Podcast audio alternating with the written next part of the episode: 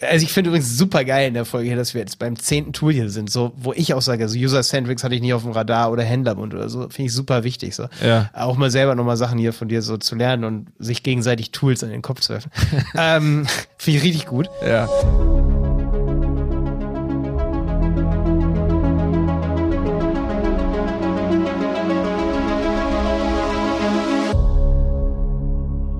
Okay, heute wieder hier ein Podcast mit mir, Malte Helmholt und Jonas, Jonas Schindler. Jonas, sorry, jetzt habe ich mich zuerst genannt. Ist kein Problem, ne? Dürfen wir mal einmal machen. Kannst du machen. Ja, gut. Wir reden ja heute über Tools für Shop-Starter. Wie teuer ist eigentlich so ein Online-Shop zu betreiben im Monat? Da redet oder da erzählt mir Jonas heute, wie teuer sein Shopify-Shop so ist. Und Jonas hat ja auch früher WordPress mit WooCommerce und das vergleichen wir heute mal.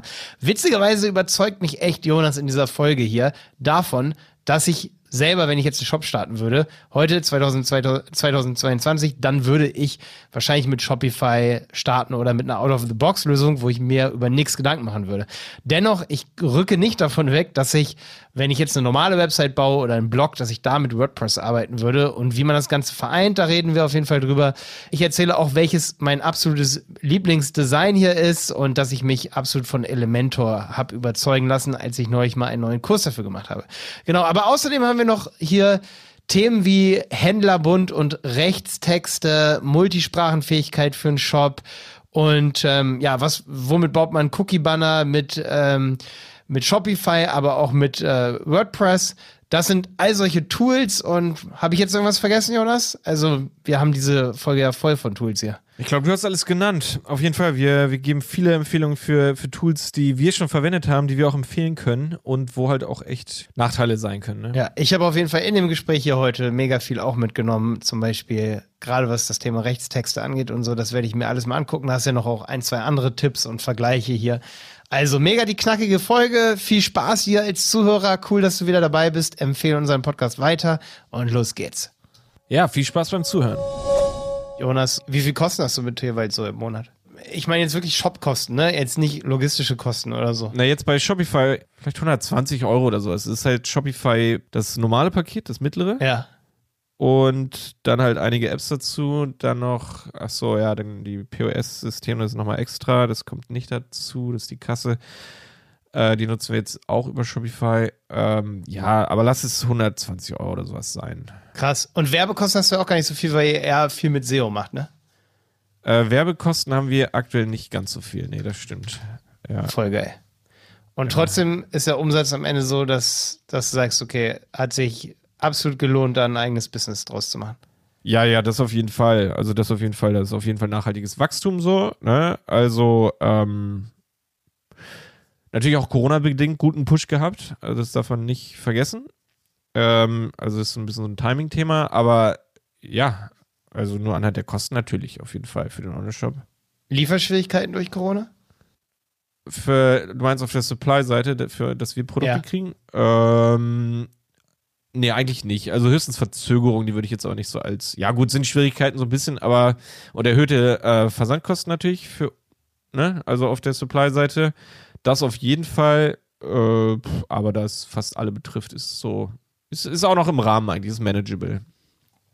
Okay, hoffen wir mal, dass das nicht schlimmer wird. Quatsch, ich will jetzt nicht den Teufel Nö, ist, ey, absolut, das sind große Risiken für uns, ne, also das ist Ja, nicht, nicht ja. die Frage, aber ja klar, ähm, who knows. Und ähm, euer Lager ist am Ende auch nicht, gar nicht so groß, ne? Da braucht ihr letztendlich, wie viele Räume habt ihr als Lager? Na, unseren ganzen, unsere ganzen Hinterräume so ein bisschen, die werden halt immer voller. Also, aber vergleichsweise ist es sehr, sehr winzig auf jeden Fall. Also wir sind auf keinen Fall just in time, bei einigen P Produkten auf, äh, zum Teil. Ähm, es ist eine gute Mischung, aber wir, wir, ich meine, wir haben halt kleine Produkte, das ist halt der Vorteil, dass da insgesamt jetzt nicht so viel, äh, Wie viele Kartons sind das, dass man sich das vorstellen kann? 20, 30 Kartons mit Tee, 50, 100. Das lässt sich ganz. Also es sind ja nicht nur in Kartons, sondern auch in großen Tüten und sonst so. Also es sind halt, äh, vielleicht mal in, in Lagerregalen haben wir eins, zwei, drei, vier, fünf so anderthalb Meter breite Regale, die, also das ist und dann.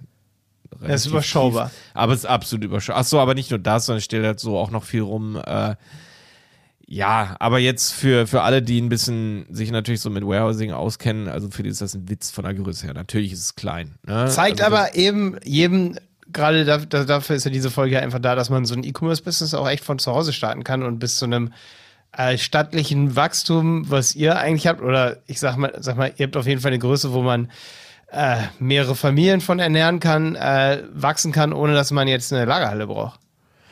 Das stimmt, wobei das natürlich, ja, ja, ja. Also erstmal soweit ja. Auf jeden Fall. Also das da kommt es dann so ein bisschen genau drauf an, wie man es wie man's aufbaut und managt, ne? Also, ähm, es hat ja mal Vor- und Nachteile, viel Lager zu haben oder auch weniger, ne? Also, ja. Ja, ich hatte ja die Folge über mit Günter Faltin, der hat ja auch das Tee-Business. Der, der sagt immer, dass es sich erst ab zwei Tonnen lohnt, sag ich mal, Tee so einzukaufen, dass du äh, wettbewerbsfähig den günstig verkaufen kannst. Das trifft auf euch nicht so zu, weil ihr eben sehr viel dann doch über die Brand macht und sehr viel über Marke und Ja, wir haben ja, ne? wir sind ja ganz anders aufgestellt. Also Günther Feltine ist ja in einem, schon in einem Massenmarkt von seinen Teesorten her, ja. Also wenn man sich jetzt nur auf der Darjeeling in seinem Fall ja spezialisiert, dann, dann mag das absolut zutreffen. Ähm, ja, wir, wir importieren ja in ganz anderen Größen. Also bei uns geht es ja schon eher um echt die Nischenprodukte, um sehr, sehr spezielle Sorten und die ähm, sind dann natürlich im Verkauf dann auch viel teurer als, als jetzt die, die Darjeeling-Sorten von, von Günter Faltine der Tee-Kampagne. Ne? Also das, ja, das lässt ja. sich einfach schwierig vergleichen. Das ist, glaube ich, ein ganz anderes Business-Model dahinter. Ja, das stimmt. Ja. Aber Kleiner was er damit sagt, ja, was ich, also ich, ich denke allerdings, es ist halt schwierig. Also bei uns ist halt der Wettbewerb ganz anders aufgebaut. Also wir haben jetzt nicht da irgendwie Wettbewerber, die die gleichen Sorten für einen gewissen Preis, also einen günstigen Preis anbieten, sondern wir bieten oft Sorten an, die es einfach gar nicht so auf dem deutschen Markt gibt und teilweise auf dem europäischen nicht. Und dadurch haben wir halt, diese Preisvergleichbarkeit ist bei uns nicht so gut gegeben. Also wenn du da G-Link importierst, hast du eine exakte Preisvergleichbarkeit auf dem Markt und der, äh, die Wettbewerber bieten das für X an und da musst du drunter kommen und da mag es dann absolut richtig sein, dass sich das dann erst ab einer gewissen Größe äh, lohnt, ne? Weil wenn du da halt irgendwie 100 Kilo oder 50 Kilo oder sowas importierst, ja, dann bezahlst du halt viel, viel, viel zu viel, dass du am Ende halt einfach keinen guten Preis anbieten kannst. So, ne? Also ich glaube, das stimmt dann schon, aber wir sind da echt in einer an ganz anderen Position. Da muss ich mal einen kurzen Crossverweis jetzt machen, damit alle Zuhörer hier die Folgen finden. Du kannst auf dieberater.de gehen, die Berater zusammengeschrieben, ne? Oben auf E-Commerce Podcast und da kannst du mal eingeben, zum Beispiel Faltin, F-A-L-T-I-N, dann findest du die Folge mit Günter Faltin, das ist Folge 87. Und du findest übrigens auch, wenn du, ich glaube, Teewald oben eingibst, auch zusammengeschrieben, da haben wir so einen Filter, ne? Da findest du Folge 27, die Geschichte von Teewald. Da reden Jonas und ich schon über Teewald und wie Teewald angefangen hat. Da haben wir auch schon super viele Informationen drin. Also ich glaube, die, das lohnt sich in Ergänzung zu dieser Folge hier mal anzuhören. Aber auch so startest du deinen Online-Shop mit Jonas und Simon. Und wir, Jonas, wir haben auch mal eine Folge gemacht für kleinere Online-Shops, so wie die hier heute, ne? Oh ja, ja, auf jeden Fall wie finde ich denn die? Das war Optimierung. Kleine Online-Shops, Nummer 31. Äh, Online-Shop-Optimierungstipps, die jedes kleine E-Commerce-Unternehmen kennen muss. Genau.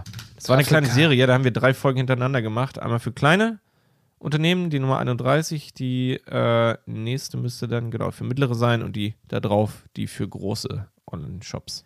Ja, wenn man Optimierung eingibt bei unserem Filter, findet man auch vier Folgen, einmal 35, 33, 31, das sind diese drei Folgen und 68, da haben wir beide auch übrigens SEO-Strategien für Shopbetreiber. Mhm. Auch interessant. Auch eine interessante Folge. Ja, genau, nur das als Crossverweis, dass man sich diese Folgen auch vielleicht mal anhören sollte in Ergänzung zu dieser hier. Ja, okay, und ich habe ja jetzt, wie du weißt, super viel im Bereich WooCommerce gemacht, beziehungsweise eher im Bereich WordPress. Ähm, da mhm. wollen wir auch noch eine Folge dazu machen zum Thema Blogging. Da haben wir auch diese SEO-Folge ergänzt das ja auch wiederum. Das ist jetzt aber nicht diese Folge hier. Aber dass wir einfach mal gucken, was braucht man eigentlich für Kosten oder was braucht man für Budget, um so einen Online-Shop zu starten? Und mhm. ähm, ja, eigentlich ist, eigentlich ist es wirklich immer wieder die Frage, mache ich das so einen ganz kleinen Online-Shop mit WooCommerce, WordPress, Shopify oder eben mit so Systemen wie Gambio. Was würdest du mir da empfehlen? Äh, ja, es, es, hängt echt megamäßig von den Zielen und so von der, von der Größe ab, die man, die man da überhaupt erstmal plant und auch aus der Situation heraus, aus der man startet. Ne? Existierendes Business und einfach eine Erweiterung der Kanäle ähm, oder wenn man halt komplett startet. Das sind halt zwei ganz, ganz unterschiedliche Ausgangspositionen und deswegen würde ich da jetzt erstmal pauschal nichts empfehlen, aber wenn du halt ganz klein, also wenn du wirklich ganz neu startest, äh, da kommt es dann natürlich auch wieder auf, auf deine Teamgröße an. Man kann es ja ganz neu starten und hat schon irgendwie fünf Leute sitzen, die sich nur um den Online-Shop kümmern. Wäre dann ja auch wieder eine andere Situation als jemand, der äh, alleine startet zum Beispiel oder zu zweit oder sowas, hobbymäßig sozusagen. Ne? Ja. ja. Äh, genau, also Deswegen, also ist alle Systeme oder die viele Systeme unterschiedliche Größe haben absolut ihre Berechtigung, so, ne? Gambio, Shopify, äh, Shopware, Shopify oder WooCommerce. Äh, da kommt es halt, also ich, ich bin immer ein großer Fan davon, dass man echt sich wirklich, aber das ist das Schwierige, dass man sich auf die Funktionen, ähm, dass man sich die so ein bisschen anschaut, so was will man, was ist einem persönlich erstmal so wichtig? Und da geht's jetzt, ähm, genau, möchte man eher ein, ein content-starker Online-Shop werden, äh, möchte man äh, ja, möchte man großen Wert auf SEO legen, möchte man großen Wert auf, ich weiß nicht, ja, Connection mit einem mit einem lokalen Business, irgendwie stationären Business machen, ist Mehrsprachigkeit irgendwie so ein Thema. Also ich glaube, da, da gibt es so ganz viele Fragen, die man irgendwie erstmal für sich klären sollte, so, ne?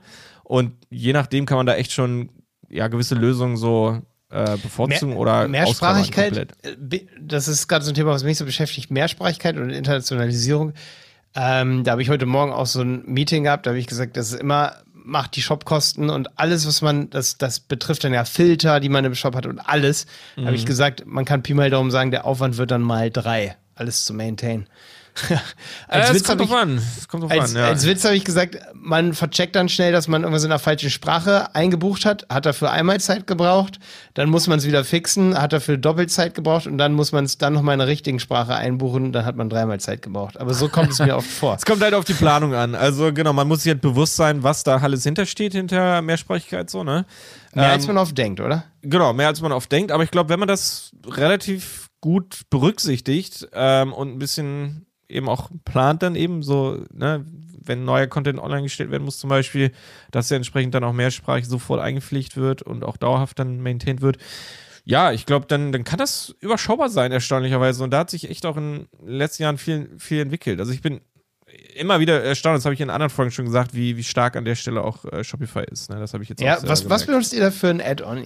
Das braucht man ja, Shopify ist ja so nativ nicht multisprachenfähig. Was, was habt ihr da für so ein Add-on? Genau, das funktioniert immer über Apps. Ne? Ähm, ja, also wir verwenden App. Translation Lab, heißt es. Genau, da, da gibt es auch AI-Translation. Ähm, das heißt, du kannst Texte echt automatisiert übersetzen lassen, maschinell.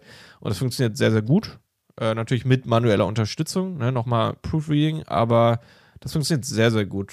Und, ja. ähm, und das Management selber, das läuft ja trotzdem über Shopify, dass du halt diese Multidomains hast, äh, zum Beispiel, ähm, und, und wie das technisch halt gechannelt wird, wie welche Sprache angezeigt wird. Das läuft ja selbst über Shopify, das stellst du dann nur über die App ein. Das ist aber bei fast jeder App eigentlich so ein bisschen identisch. Ähm, das funktioniert erstaunlich gut. Also, ja, da. Das, das wäre zum Beispiel so ein Plus auf jeden Fall für Shopify an der Stelle. Und mhm. wie gesagt, geht auch mit kleinem Budget. Äh, großer Aufwand ist da natürlich, aber das hast du bei jedem System dann wirklich diese, äh, obwohl du es maschinell machen kannst, dass du es trotzdem eben, ähm, hängt von der Größe vom Sortiment etc. ab, äh, aber natürlich, dass du das dann trotzdem dauerhaft maintainst und immer mehrsprachig einpflegst und dann auch echt schaust, dass alle Ressourcen äh, eben mehrsprachig dann vorliegen auch. Ja, ich will unbedingt mal WeGlot ausprobieren bei WooCommerce, weil wenn man bei uns so in einer Agentur mhm. nachhorcht und man wirft das Wort WPML in den Raum, dann sagt wirklich jeder, ja, Zeit mal drei und super viel Probleme und so. Das stimmt. Gibt's, ja. gibt's ja nämlich, WeGlot zum Beispiel gibt's nämlich auch für Shopify. Also ich will jetzt hier nicht sagen, dass es cool ist, aber ich will es unbedingt mal ausprobieren, weil bei WordPress zum Beispiel ist es echt so, dass ich sagen muss, bisher kann ich dann vielleicht die nächsten Folgen mal, wenn ich mal dabei bin, mal ein Update geben oder ihr könnt mir gerne eine E-Mail schreiben oder uns ähm, ob wir es jetzt getestet haben. Da haben wir auch auf Website-Piloten mega viel Kurse, wo ich dann auf jeden Fall das Video online stelle, wo wir es testen, wo wir es ausprobieren. Ähm, aber Reglot ist auf jeden Fall auf meiner Liste. Hast du das schon mal ausprobiert? Nee, habe ich noch nicht. Also, ähm, äh, genau, ich bin da auch echt, muss ich sagen, leider an der Stelle, WooCommerce slash WordPress Mehrsprachigkeit ein bisschen weniger up to date. Also mein, mein Stand ist da auch echt, dass WPML relativer Pain in the Ass ist, so was, was den, äh, was die Einrichtung und vor allem dann auch die Pflege angeht. Ja, ja absolut. Ähm, also da musst du ganz viel manuell einstellen. Also theoretisch sieht es immer erstmal wieder easy aus. Du hast dann ja pro Content-Beitrag dann diese zwei Felder sozusagen oder hast dann immer diese Flags, wo du halt die, die Content äh, pflegen kannst. Aber du hast so viele Weiterleitungsfehler und Probleme und diese ganze URL. Routing, keine Ahnung, also aus meiner Erfahrung so. Das, ich ja, fand schon, als ich es neulich mal wieder installiert habe als Test für unsere Kurse, sieht's Genau, du hast recht, sieht fünf Sekunden einfacher aus und dann fängt man an, eine Seite zu übersetzen und merkt, dass man sich die komplett kaputt gemacht hat, wenn man da ja. diesen Hebel wieder umgelegt hat, wo die so ja. denkst, es darf nicht sein. Nee, ja. genau, es ist einfach nicht intuitiv genug. Ja, genau. Und vor allem, auch wenn du es dann einmal eingerichtet hast und denkst, es läuft alles, bist damit online und so weiter. Aber dann irgendwann merkst du, ach fuck, nee, manche Inhalte ähm, sind einfach fehlerhaft oder wurden gar nicht übersetzt oder manche Seiten sind 404, obwohl da eigentlich Content hinter ist. Also diese ganze technische Pflege am Ende, die ist dann so anstrengend. Ähm, ja, die, die macht okay. einem dann die Freude voll Das heißt, kaputt. bei Mehrsprachigkeit dann doch eher, also wartet auf mein Weglot-Update. Ich, ich setze da noch Hoffnung drauf. Ihr könnt auch gerne mal uns kontaktieren, wenn ihr da noch was Besseres kennt. Aber das finde ich ganz gut hier für den Podcast, mal so eine kurze Mehrsprachigkeits-Internationalisierungs, so eine Abriss. Weil das interessiert ja auch am Ende größere, ne? Welche, welches Tool man dafür nimmt. Und Auf jeden Fall. An der Stelle gibt es, glaube ich, ganz kurz, möchte ich auch noch sagen, es gibt dieses Polylang noch, ne? Ja, gar nicht äh, gut. Bei WordPress? Genau. Ja, also ich meine, das ist auf jeden Fall eins, was man auch viel findet. Ähm, ich glaube, sogar komplett kostenlos. Ne? Es gibt so viele kleine Tools da noch, die mit denen man angeblich einfach ziemlich einfach so übersetzen kann. Aber was auf dieser Welt ist gut und kostenlos, Jonas? Ja, ja, na, I know. Aber ich meine bloß, dieser Podcast die wird inzwischen auch gesponsert und das macht ihn nur besser. naja, genau. Aber das ist halt das Ding. Also äh, ja, würde ich zum Beispiel eigentlich kleinen Unternehmen zum Beispiel mit WordPress nicht empfehlen, weil du halt so viel technische Frickelei dann am Ende hast. Dann lieber ja. umziehen irgendwo hin. Ey, ich habe so, ich habe eben noch übrigens noch gefunden, ich habe ja mit Simon auch ähm, eine Folge gemacht. Das war Folge 92, Shopsysteme für DE, Plugins über Plugins. Ähm, ist übrigens auch wieder so ein Thema. Ähm, Simon wird es dann beim Schneiden hören oder er hört hier auch gerade zu, wie wir die Folge aufnehmen. Ähm, da würde er jetzt bestimmt lachen. Und zwar bei WPML, wenn man WooCommerce übersetzt, braucht man sieben weitere Plugins. Mhm. Und jedes weitere Plugin macht eine Website ein ganz kleines Stück langsamer. So, ne? So gefühlt das Backend. Ja, und du musst es wieder updaten, die einzelnen Plugins und schauen, dass sie alle kompatibel mit sonst was sind. das ist unglaublich krass. Ja. ja, deswegen lieber eine Lösung dafür und dann, ähm, und um nochmal an diese Folge zu erinnern, die 92, ich glaube, da sage ich schon, wenn ich jetzt morgen online gehen will mit meinem Shop und heute damit anfange und heute Tee bestellt habe und heute die Lieferung habe und ich will es ausprobieren, a la dieser Folge Günther Faltin, der sagt, einfach loslegen, einfach mal ausprobieren, einfach mal was mitbringen aus dem Ausland und versuchen online zu verkaufen. Ähm, ne? Also so diese Ideen ganz schnell umsetzen. Dafür finde ich es dann immer cool, dass es so Marktteilnehmer wie eben Gambio gibt. Ja? Mhm. Ähm, die zum Beispiel, die hatten wir auch schon im Podcast, haben wir auch, kannst du dir auch filtern auf unserer Seite. Äh, Gambio ist einfach so, riesen Community, optimiert für rechts, rechts, äh, Rechtsproblemchen, sage ich mal, also optimieren für den deutschen Markt, was ihr Rechtssicherheit angeht. Und da musst du wirklich nur auf Anschalten klicken, ein paar Sachen einrichten, dein Impressum anpassen, all solche Dinge tun, deine Produkte einpflegen und dann geht's ganz schnell los. Also das würde ich, glaube ich, echt machen, wenn ich jetzt ausprobieren wollte, ein Produkt zu verkaufen. Und vielleicht will ich dann sogar da bleiben. Also ich glaube, die Zahlungspläne bei Gambio sind auch überschaubar. Hast ja, du schon mal auch eine, Gambio ist eine, Ne, habe ich selber noch nicht. Äh, ist das auch eine Cloud-Lösung dann in dem Fall, ne? Genau, Gambio ist eine Cloud-Lösung, ja. Und ja. eigentlich auch relativ fix. Also ich habe das schon mal schon oft getestet und auch bei Kunden gesehen und so, die Gambio benutzen. Wir haben auch ein paar Gambio-Kunden. Deutsche Server, das ist ja dann auch immer nochmal ein Plus, so, ne? Ja, es ist mega. Ich suche hier gerade das Pricing cool. aus. Äh, jetzt, wir wollten eigentlich noch mehr in dieser Folge über WordPress auch reden, ne? Was da so Vor- und Nachteile auch sein können, ne? Ähm, gehen wir mal in die Richtung, damit wir hier dann in den Titel auch WordPress reinschreiben dürfen. Echt, wollen wir. Ja, ich dachte, es geht vor allem um Budget-Online-Shops also letztendlich. Low Budget, ne? Ja, ein bisschen hatte ich das nämlich schon in der ja, genau, mit Fokus WordPress wollten wir das hier machen. Low Budget Online-Shops mit Fokus. Ja, wie, wie, wir haben ja eben schon bei Shopify geguckt, wie viel man da ausgibt. Jetzt wäre die Frage, wie viel Geld gibt man eigentlich aus, äh, mit wie viel Geld muss man rechnen, wenn man eben Gambio oder auch WordPress. Deswegen, ich hatte so ein bisschen die These, wir können das hier auch gerne widerlegen, dass man mit WordPress am günstigsten an den Start Ja, das können kann. wir, ich, genau, also ich würde gerne von dir dann noch so ein bisschen hören. Ähm, wo wirklich aus deiner Sicht die Vorteile wären bei WordPress, ne? Weil da, da können wir ein bisschen diskutieren, ob das wirklich so ist. Ja, also mhm. bei Preis ist das eine, wir haben ja gerade schon, ja, Genau, das war da dann nochmal ein bisschen vergleichen. Das kannst du gerne so, genau, vertreten die These, dass das das günstigste und geilste wäre für Budget. Ähm, und da kann ich versuchen, ein bisschen das Ja. zu unterstützen oder zu widerlegen. Ich würde aber auf jeden Fall schon mal alle, die jetzt sagen Dropshipping und so, wenn es jetzt um wirklich Dropshipping geht, ich glaube, bei Dropshipping gibt es keine bessere Alternative als am Ende Shopify mit den Anbindungen und den. Aber auch da muss ich echt sagen, bei Dropshipping ist es halt so, ist halt auch ein schwieriges Feld, ne? Aber da hat man, glaube ich, bei Shopify schon die besseren Apps als bei WordPress. Aber wenn ich jetzt zum Beispiel eh schon eine WordPress-Seite habe oder ich eben ein kleines Produkt habe oder es einfach nur wirklich bootstrappen möchte und ausprobieren, da bin ich der Meinung, dass man, man muss ja nicht immer gleich den besten Server nehmen. Für mich ist so im Deutschmarkt Ratebox ist das allerbeste. Man kann ja auch mit was ganz günstigem einfach starten, wenn es jetzt wirklich um den Preis geht, wie, ich weiß nicht, hast du Erfahrung mit, ähm, ist das One, One.com? One.com, ich bin jetzt gerade auf der Seite, das sieht, sieht gar nicht Ein Hoster. Ja, ja. Sehen die echt Bist so jetzt aus? auf der Suche nach einem günstigeren Hoster. Also, ja, ja. Sollte man ja, nicht machen, ne? pff, schwierig, nee, nicht unbedingt. Also, Nee, ne? Weil da geht es ja auch immer wieder, sind es vielleicht günstiger, aber sind dann echt nicht Ma macht am Ende mehr einfach. Arbeit dann. ja, ne? es ist genau Ja. mehr Arbeit und nee, nee, nee, dann. Also das ist halt immer dieses Ding. Also wenn etwas günstig ist, dann ist es selten richtig gut. ja, haben wir ja gerade schon gesagt. Und das ist halt eben dieses Schwierige. Also Deswegen, da muss ich auf jeden Fall ungefähr mit 15 Euro im Monat rechnen. Netto bei Rateboxes zum Beispiel. Da können wir auch hier einen Affiliate-Link rausgeben, ist gesponsert dann hier von Rateboxes. Rateboxes, äh, das ist bei uns websitepiloten.de slash rb. Websitepiloten zusammengeschrieben, slash .de slash rb.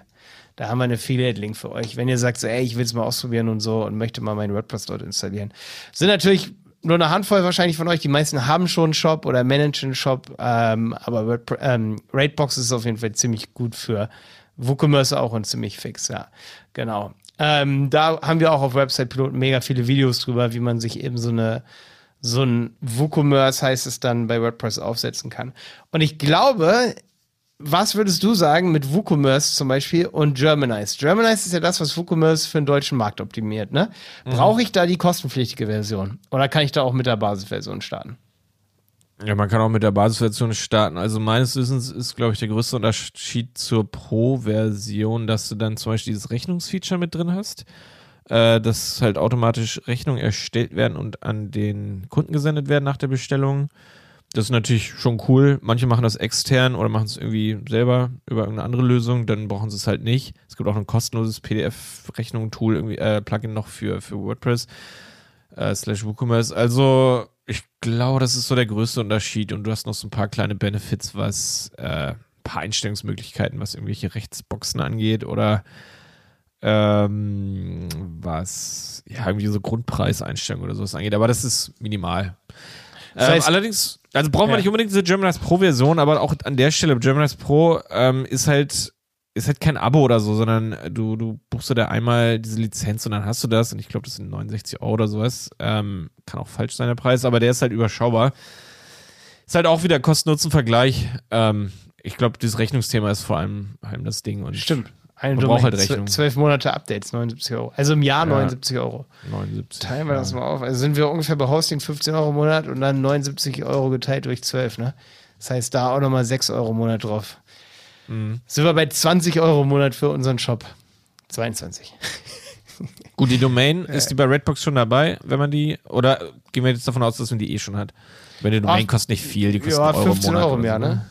15 Euro Genau, Jahr. ja, oder so. Ja, ja, Sind genau. wir, da- sind wir bei, äh, das sind ungefähr immer ein Euro im Monat, ne? Aber wobei, wir- die kann man auch sind wir ausbauen, das hätte man ja bei jedem anderen System auch, ne? Sind wir bei 23, 24 Euro. Und dann eigentlich wichtig, Anwalt Rechtstexte prüfen, ne? Äh, genau, nicht unbedingt ein Anwalt, ne? aber irgendein Service in irgendeiner Form, irgendeine Möglichkeit, äh, genau, Rechtstexte erstellen zu lassen, prüfen zu lassen. Da gibt es ja auch, also da würde ich halt als, als Starter absolut nicht auf einen Anwalt äh, oder z- einen Anwalt empfehlen, sondern da gibt es echt coole Services wie einerseits äh, den Händlerbund, ne? Da gibt es ja relativ äh, günstige Einsteigerpakete, dass du da die Rechtstexte regelmäßig aktualisierst, mal aktualisieren kannst, erstellen lassen kannst und in, in den Shop reinziehen kannst. Gut, das wusste ich nicht. Super gut. Super gut. Das kostet Insight. richtig wenig. Ich weiß es nicht genau, wie wie viel. Äh, vielleicht 20 Euro oder weniger. Ähm, das können wir uns ganz kurz. 8,90 Euro monatlich. Das ist halt richtig geil. Wie viel? 8,90 Euro monatlich. Ah, okay, also sind wir jetzt bei 30 Euro angekommen im Monat für unseren Shop. Mhm. Genau, Alternative wäre hier Trusted Shops, das ist allerdings aus meiner Sicht deutlich teurer. Hat ein paar Bequemlichkeitsfeatures noch dabei, ähm, aber da gibt es zum Beispiel auch nur diesen Abmahn, äh, so ein Abmahnpaket, wo du halt so ein kleines bisschen Unterstützung hast, wenn du mal abgemahnt werden solltest. Äh, und genau hast du halt auch diese ganzen Rechtstexte und auch mehrsprachig. Zum Beispiel, das wäre halt auch nochmal möglich bei Trusted Shops. Wenn du einen mehrsprachigen Shop hast und natürlich, du brauchst dann ja für jede Sprache diese Rechtstexte auch in der richtigen Sprache. Ähm, genau, kannst du es da noch erstellen lassen. Ansonsten Basic 8,90 Euro im Monat. Okay.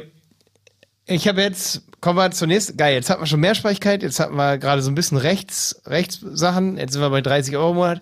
Wie sieht's mit Programmierung aus? Ich habe ja jetzt meinen großen WordPress-Kurs für Agenturen gebaut. Ich glaube, es sind über 200 Videos, geht jetzt die nächsten Tage online, ist zu finden auf websitepilot.de.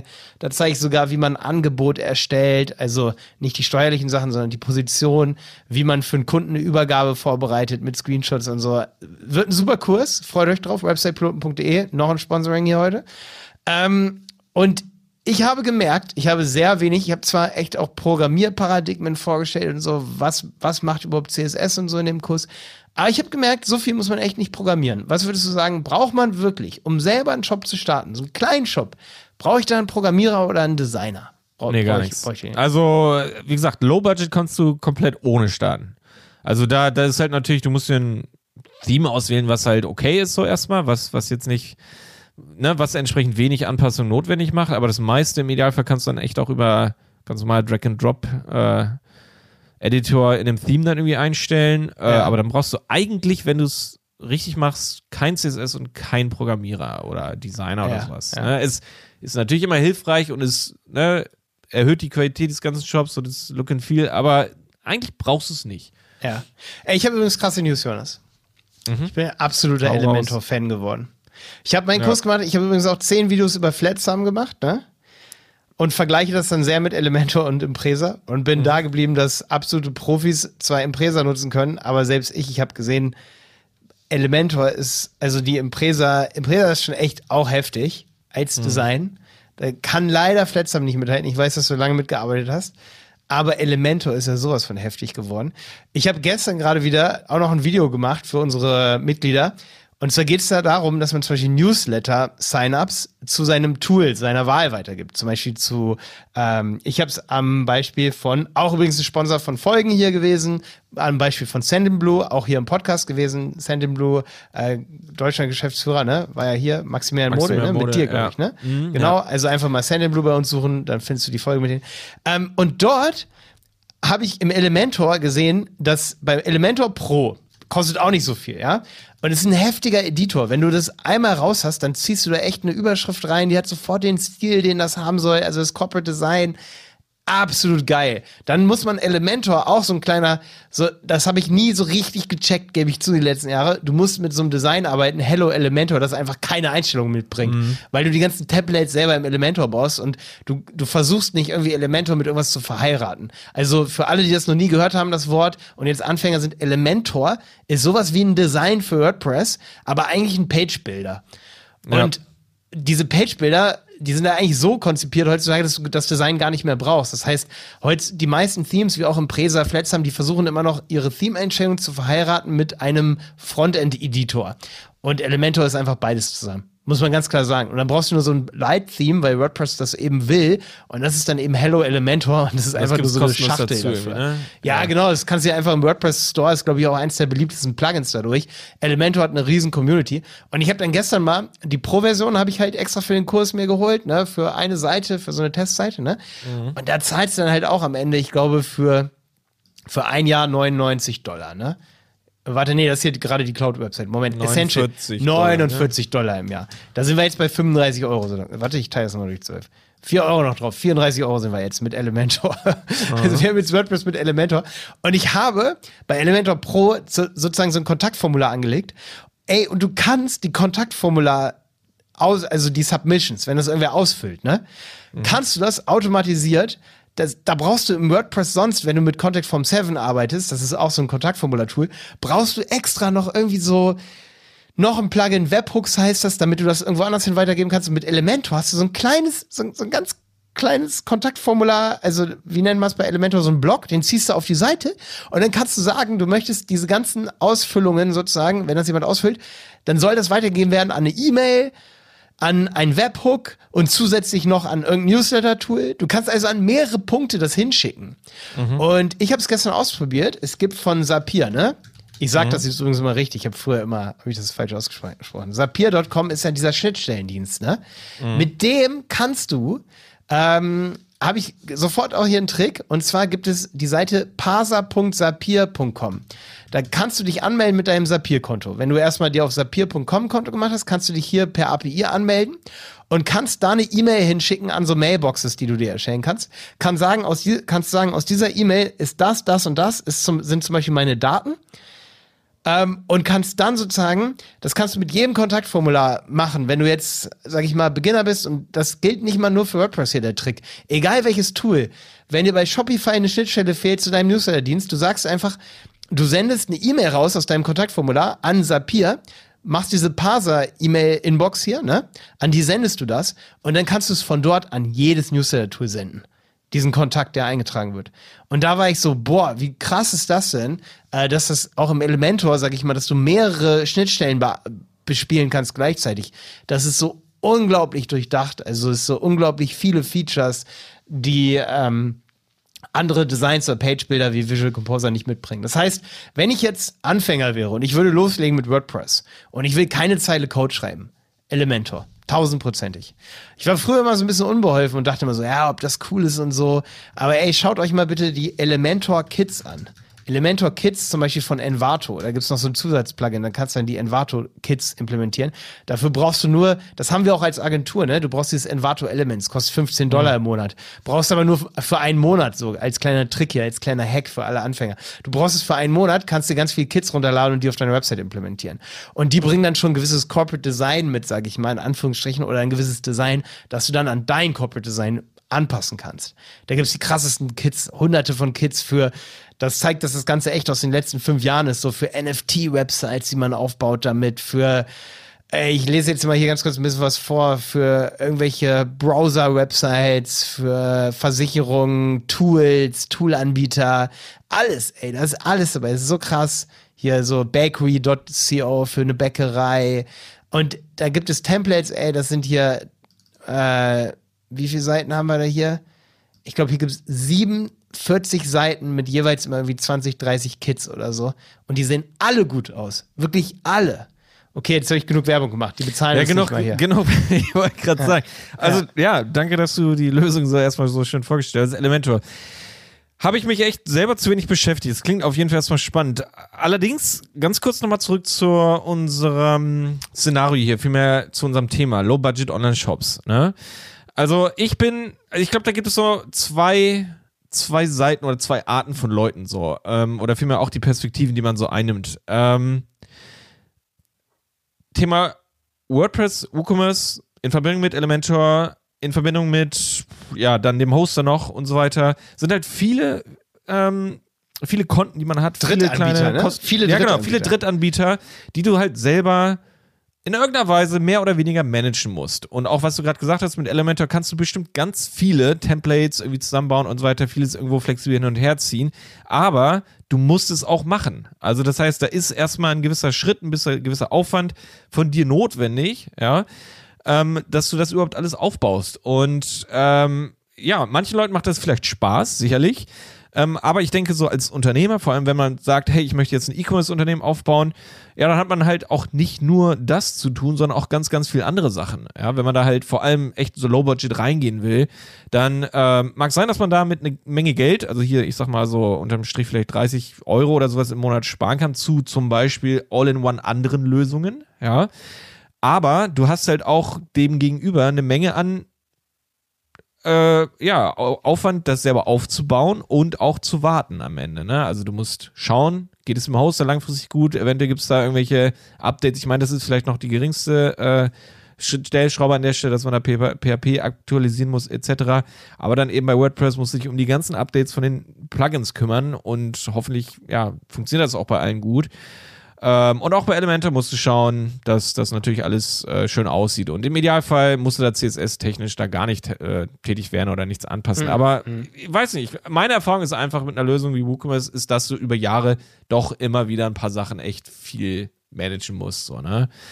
Und äh, ich glaube, wenn du ein sehr leites System hast, wenn du wirklich wenig, also eine abgespeckte äh, Kombination von Plugins etc., dann, dann ist da natürlich auch der Wartungsaufwand entsprechend gering. Aber Das je heißt, mehr. Fazit auf jeden Fall so wenig wie möglich. Genau, also da absolut. Aber wenn du jetzt schon sagst, hier ne, Elemente verknüpfen mit dem und dem E-Mail-Dienst und das und das dazu und vielleicht noch irgendein Formular, anbieten, keine Ahnung. Also gibt es so viele Stellschrauben und viel, ich kenne halt viele von den Leuten auch, die entweder als Kunden oder als Anfragen irgendwie bei uns landen oder auch Kontakte, die wir über YouTube hatten. Ähm, viele von diesen WordPress-Usern, die verbasteln sich halt ihren Shop mit unglaublich vielen Plugins, weil sie alles ausprobieren, weil sie sagen, ja, das brauche ich, das brauche ich, das brauche ich. Und am Ende ist es eine so ein lahmer Shop, wo nichts funktioniert, wo gar nichts am Ende irgendwie hinhaut und der Fokus auf eigentlich Umsatz und E-Commerce und irgendwie ein Unternehmen aufbauen ist irgendwie aus meiner Sicht völlig verloren gegangen. Ja, ich ne? finde das fast ein menschliches Problem, weil du einfach auch noch Ja. mehr Möglichkeiten meines Erachtens nach. Bei, das ist ja auch ein Vorteil bei WordPress, du hast übelst viel ist ein Möglichkeiten. Vorteil, ist ein absoluter Und- Vorteil, ja. Und es ist so ein bisschen so, den Leuten, den Leuten wird halt was hingeworfen, was sie alles benutzen können. Und es ist alles irgendwie richtig cool. Ja. Äh, deswegen muss ich halt auch positiv hier hervorheben, dass eben zum Beispiel sowas wie Anbindungen und so, also ich müsste nicht mal Zapier nehmen, im Elementor sind eben Anbindungen an viele Newsletter-Dienste da, sage ich mal, bei so einem ähm, bei, bei so einem Formular, das man da ausfüllt. Und das hat mich halt echt nochmal jetzt beeindruckt, gerade wo ich sage, oh, krass, da habe ich am Ende nur noch drei Partien und Elementor Word und WordPress funktionieren halt immer sehr gut zusammen. Also meines Erachtens nach ist es halt so, da ist die Fehleranfälligkeit nicht so groß. Ähm, und WordPress und der Hoster funktionieren aber auch relativ gut zusammen. Und da, Eigentlich schon. und da bin ich dann echt froh, wenn ich nur noch so drei Partien habe, wo ich weiß, oh, die könnten gut miteinander funktionieren. Bei WooCommerce muss man vorsichtig sein. Ah, Funktioniert schon auch sehr gut. Dann hast du natürlich die deutschen Marktanpassungen nochmal mit Germanize. Da sind wir dann bei fünf Parteien. Aber wie ist es denn da bei Shopify? Meinst du, ist es bei Shopify so viel besser? Musst du da so viel weniger im Auge behalten? Ja, du musst eigentlich nichts im Auge behalten, wirklich. Also alles ist in einer Hand. Du buchst zwar optional Apps dazu, die du brauchst, und eine ganz kleine Anzahl an Apps wirst du in irgendeiner Form brauchen, allein für den Cookie-Banner zum Beispiel, ja, dass der halt rechtssicher ist und einigermaßen flexibel. Zum Beispiel, ähm, äh, hier wie heißt noch? User, User-Centrics zum Beispiel. Gibt's halt Okay. für irgendwie 4, 5 Dollar oder sowas im Monat. Und da musst du halt aber nichts mehr machen. Also das, das Schöne wirklich bei Shopify, du, du kümmerst dich selber nicht um Updates von, von Apps slash Plugins, so gar nichts. Damit hast du nichts zu tun.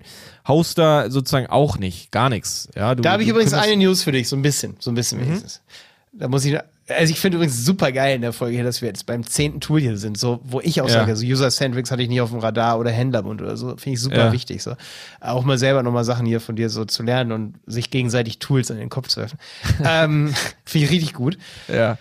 Äh, genau, da hast du natürlich bei WordPress auch sowas wie Borlabs, ne? Brauchst du auch noch, hast du jetzt schon sechs, sechs Sachen drin, die kaputt Mhm. Eben gehen brauchst du auch eine neue Lizenz, brauchst du ne? auch wieder ein Konto, auch wieder eine gewisse Gebühr. Ja, jetzt ich meine, wir ist über, überschaubar, aber es ist eben noch. Jetzt sind wir aber Ding schon bei dazu. 50 Euro im Monat fast. Ne? Ja, ja. Bei Borlabs, äh, ja, ja, da kommt auch noch was. Ich gucke mir auch mal die Preise an. Also ich mache das ja jetzt nur über den Daumen hier, aber ich glaube. Achso, und der Vergleich bei mir mit den 100 Euro, der hinkt ja auch ein bisschen. Also es gibt ja Shopify zum Beispiel auch für 27 Euro im Monat und das reicht, da hast du alle Funktionen, die du brauchst. Du hast halt irgendwie nur zwei Mitarbeiterkonten und da musst du halt gucken, reicht das Ah ja, nicht. okay, okay, okay, Ne? okay. Aber das heißt, du könntest hier auch für 35 Euro locker einen kompletten Shopify-Shop aufbauen mit allem, was du brauchst. Ja, Borlabs ist 39 Euro im Jahr geteilt durch 12, macht äh, 3,35 Euro. Ja, sind wir jetzt bei 35 Euro, ja, über den Daumen. Sind wir bei 35 Euro. ne, eben waren wir noch schon mal 35. Ich glaube, da kommen jetzt. Dann sind wir jetzt bei 40. Dann sind wir jetzt bei 40. 40, ah, ja. Wir sind jetzt bei, wir runden lieber auf, nicht, dass wir hier, ne? Genau. Ja. Ähm, also 40 Euro für eine WordPress-Seite, okay. Ähm, pass auf. Ich wollte sagen, WordPress geht aber mehr, oder ich habe gesehen, dass es immer mehr in die Richtung geht. Ich glaube, das ist natürlich auch dadurch, dass eben so ein toller Wettbewerb da ist, dass viele eben bei Shopify sagen, ja, ich muss mir um wenig Gedanken machen, dass man eben bei WordPress inzwischen zum Glück auch für viele, die aus dem Plugin-Store kommen, eben Auto-Updates anmachen kann. Viele Hoster das unterstützen, wie auch Raidbox, das ist ja auch ganz gut, dass man eben ein Paket hat, wo Updates gemacht werden und so. Und das finde ich dann schon ziemlich gut, dass man WordPress immer mehr und mehr Richtung Cloud-Hosting dann gehen lässt. Bitte nicht 100 Prozent, das finde ich immer nicht so gut, aber schon mal so zu 80 Prozent sozusagen wie so ein Anbieter, der alles für dich macht, wenn das der Hoster ist. Weil das ist ja auch irgendwie, Host ist ja auch heutzutage keine Kunst mehr. Ne? Also sozusagen, hier ist der Server, da ist die Datenbank. Es geht ja viel mehr um diese ähm, Zusatzdienste wie Backups nehmen, wie eben Upgrades der Plugins automatisiert und so, ne? Mhm. Und da gehen wir auch bei WordPress in die richtige Richtung. Da gibt es zum Beispiel jetzt auch einen Klick unter den Plugins, dass man sagt, automatische Updates. Weil wenn man das alle fünf Jahre macht, ja, dann hat man ein Problem. Ne? Mhm. Und das ist dann natürlich auch bei solchen Tools wie ein Elementor wichtig, dass die eigentlich alle zwei Wochen mal sich automatisch updaten, weil wenn man dann oder wenn ein Kunde dann einen Fehler findet, ne, ist ja immer toll, weil je mehr Kunden man hat, desto mehr Fehler finden die dann auch. Oder du bist irgendwas wie Hotjar oder so, ne? Und siehst dann, oh, da ist ein Element kaputt. Dass man dann eben ähm, weiß, okay, ich muss jetzt die, den Code der Website nur ein paar Tage zurücksetzen und dann gucken, durch welches Update kam das und solche Problemlösungen dann starten, ne? Genau. Aber ich muss echt sagen, ich habe das Gefühl, dass Updates heutzutage besser sind als vor zehn Jahren oder vor fünf Jahren. Also es ist ein bisschen besser geworden. Oder Ja, ja, mache ja, ich dafür ja. zu wenig Updates? du machst, glaube ich, also sie, wie gesagt, das ist immer dieses Schwierige. Also theoretisch ist es einfach, du kannst alle einfach klicken und dann funktioniert's.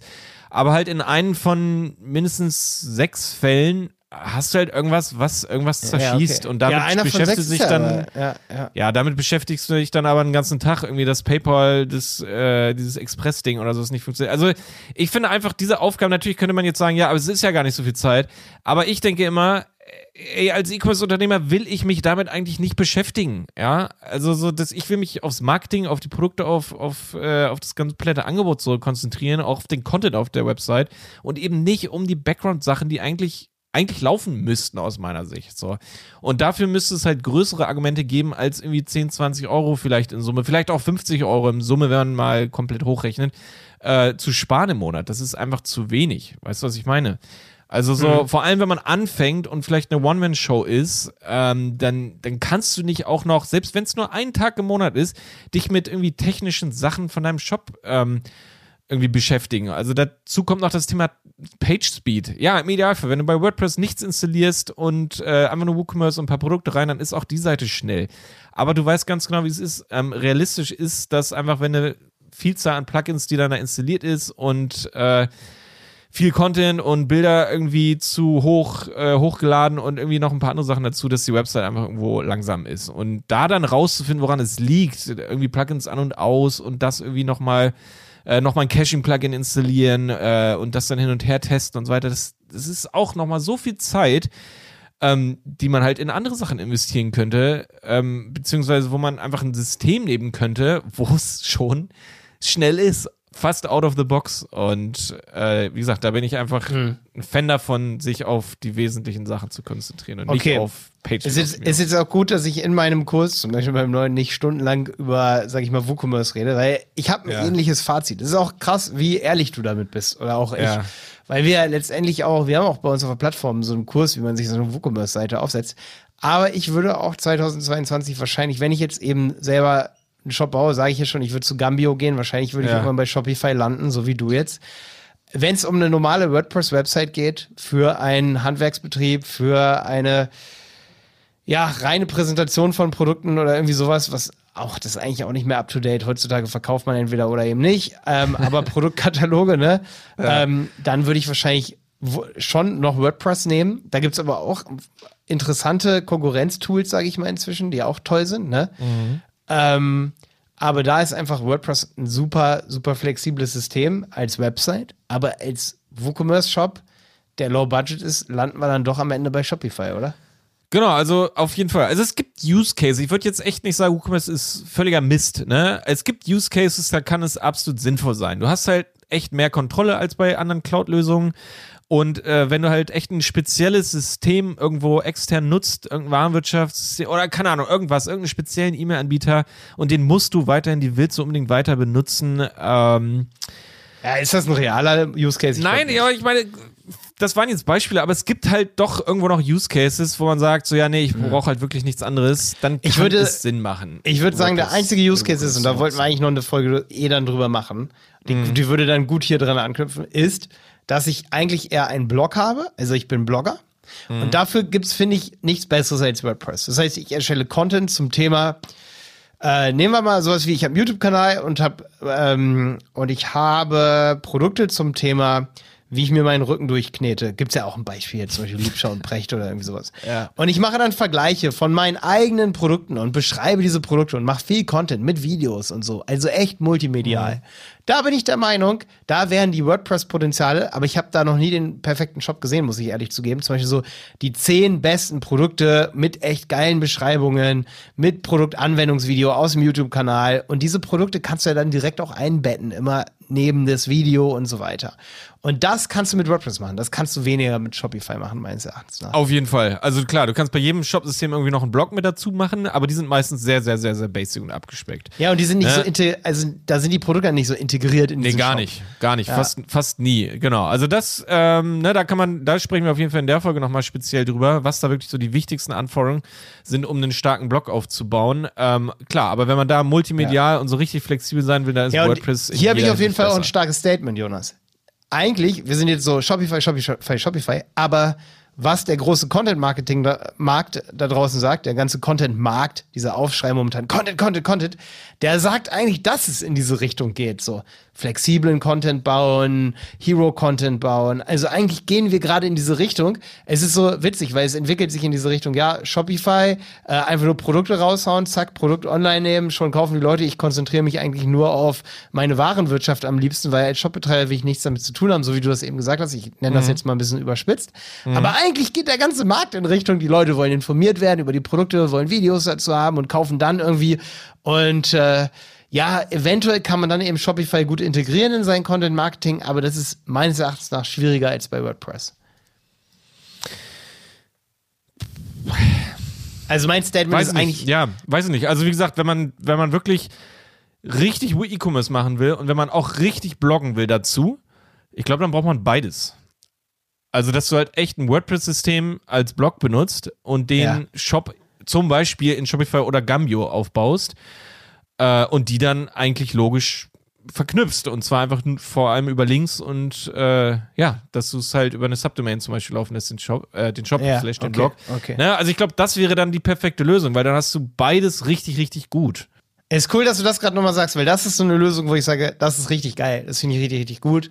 Und das ist so eine, ja, auf jeden Fall, weil es muss ja nicht immer perfekt verlinkt sein, dass das Produkt dann da so zu sehen ist. Innenlinks Ja. reichen ja schon, also wirklich so textuelle Links, dass man, dass man in seinem Blog, in seinem WordPress-Blog schreibt, das ist unser Produkt dazu, probier das mal aus, hier ist das Video. Und dann hast du den Link eben zu deinem eigenen Shop, aber es ist auch die gleiche Domain. Man Ja. kann ja auch eine Fahrtinstallation machen. Unter zum Beispiel, du hast einen Shopify-Shop und den installierst du. Äh, bei Shopify bin ich mir nicht so sicher, aber ja, Subdomain funktioniert auch. Auf jeden Fall, Okay, ey, jetzt finde ich es ein gutes Ende, weil dann kann man Fazit, irgendwann nochmal. ne? Dann können wir irgendwann nochmal über Content Marketing reden mit WordPress, können wir gerne machen, weil wir haben Kurse dazu. Ähm, es wäre nur unfair von uns, wenn wir Leute darauf nicht stoßen, dass man heutzutage gutes Content Marketing mit seinem WordPress-Blog machen sollte und dass viele Shop-Systeme eben noch nicht ready dafür sind. Vielleicht ist das in fünf Jahren so oder in zwei Jahren, dass es Shop-Systeme gibt, die sogar noch besser im Blogging sind als WordPress. Bin ich gespannt. Auf jeden Fall, ja. Ich denke, da wird sich noch einiges bewegen. Ey, danke Jonas für die ganzen Tipps heute hier. Händlerbund, aufgeschrieben. Ähm, günstige Impressums- und Datenschutzlösungen, finde ich super genial. Ähm, und viele hier User-Centrics für als Cookie-Banner, dass du damit zufrieden bist, auch super interessant. Das sind echt viele Fragen, die wir immer wieder aus der Community auch bekommen. Ne? Was benutzt ihr da für, für Cookie-Plugins, wenn ihr Shopify benutzt und so? Super viel, super viele Tipps heute. Finde ich gut. Ja, cool. War eine echt entspannte, schöne Folge. Ich denke, viele Hands-on-Tipps dabei für alle, die zugehört haben. Genau. Ciao! Ciao, mach's gut. Der Handel 4.0 Podcast ist eine Produktion von Die Berater Online Marketing. Mehr Infos zum Podcast und unserer Agentur findest du auf www.dieberater.de. Bis zum nächsten Mal.